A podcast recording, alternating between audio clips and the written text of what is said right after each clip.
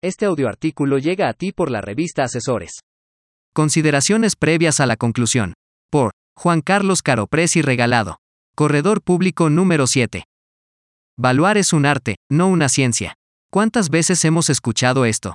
Escuché esta frase por primera vez en una convención nacional de corredores públicos en la Ciudad de México en 2005, poco tiempo después, me volví valuador profesional y poco tiempo después me volví corredor público.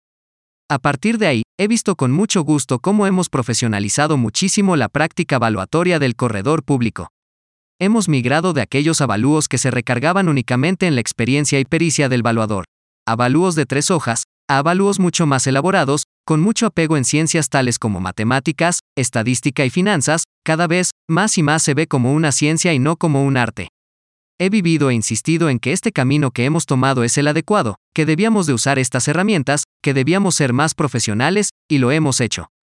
Pero ahora, después de miles de avalúos, de más de 15 años de práctica evaluatoria constante e ininterrumpida, me empiezo a cuestionar algunas cosas, me pregunto ahora, por ejemplo, ¿por qué repudiamos tanto el hecho de que se recargara tanto el resultado de un avalúo en la pericia, de calle, del evaluador, en su conocimiento empírico, en su experiencia?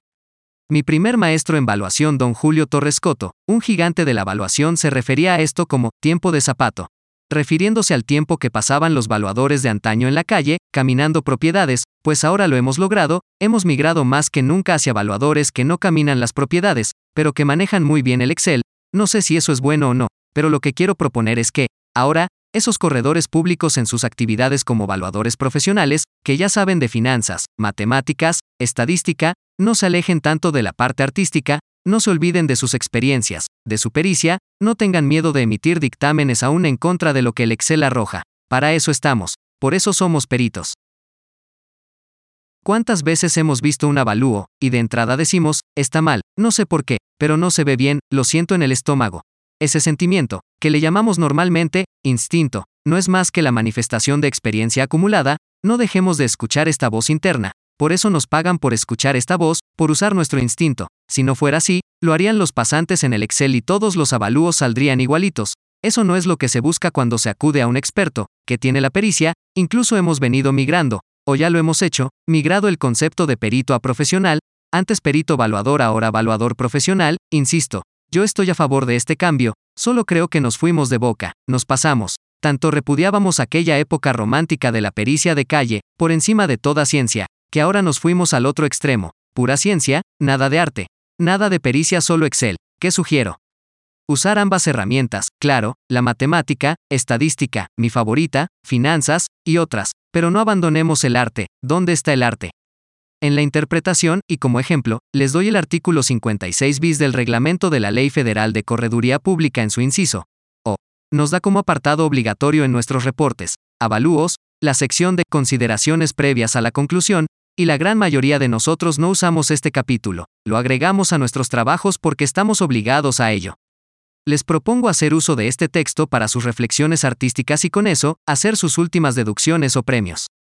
En fin, sus últimos ajustes a su conclusión, por ejemplo, tratándose de avalúos de negocios en marcha, yo utilizo un par de cosas en este apartado, el primero de ellos lo llamo ajuste por posición financiera, y lo llamo así porque uso algo que se conoce cuadrante de navegación financiera en donde en un eje cartesiano se presentan cuatro cuadrantes que reflejan varias posibilidades donde se puede ubicar una empresa. 1. Consolidada. 2. En crecimiento. 3. Muerta. 4.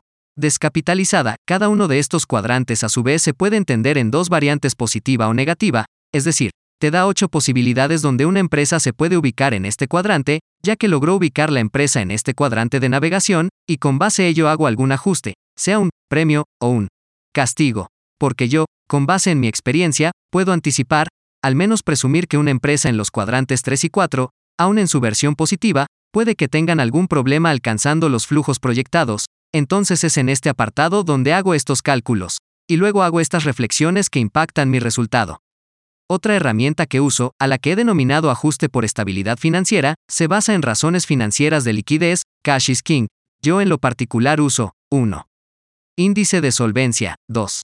Prueba del ácido, 3. Índice de apalancamiento, 4. Capital neto de trabajo y 5. Índice de rendimiento sobre el capital contable, yo uso esas 5, ustedes usen las que más les haga sentido, Es más, muy comúnmente, vario estos índices de acuerdo al tipo de empresa y el sector en el que dicha empresa se desarrolla. A lo que quiero llegar es que, de nada nos sirve tanta ciencia, tanta tecnología, si solo vamos a llenar datos de una fórmula en un Excel, y respetar el resultado que arroje el Excel, debemos cuestionarnos, debemos interpretar los resultados y muchas veces debemos ajustar estos resultados. Ahí está el arte, ahí está la pericia, ahí está la diferencia.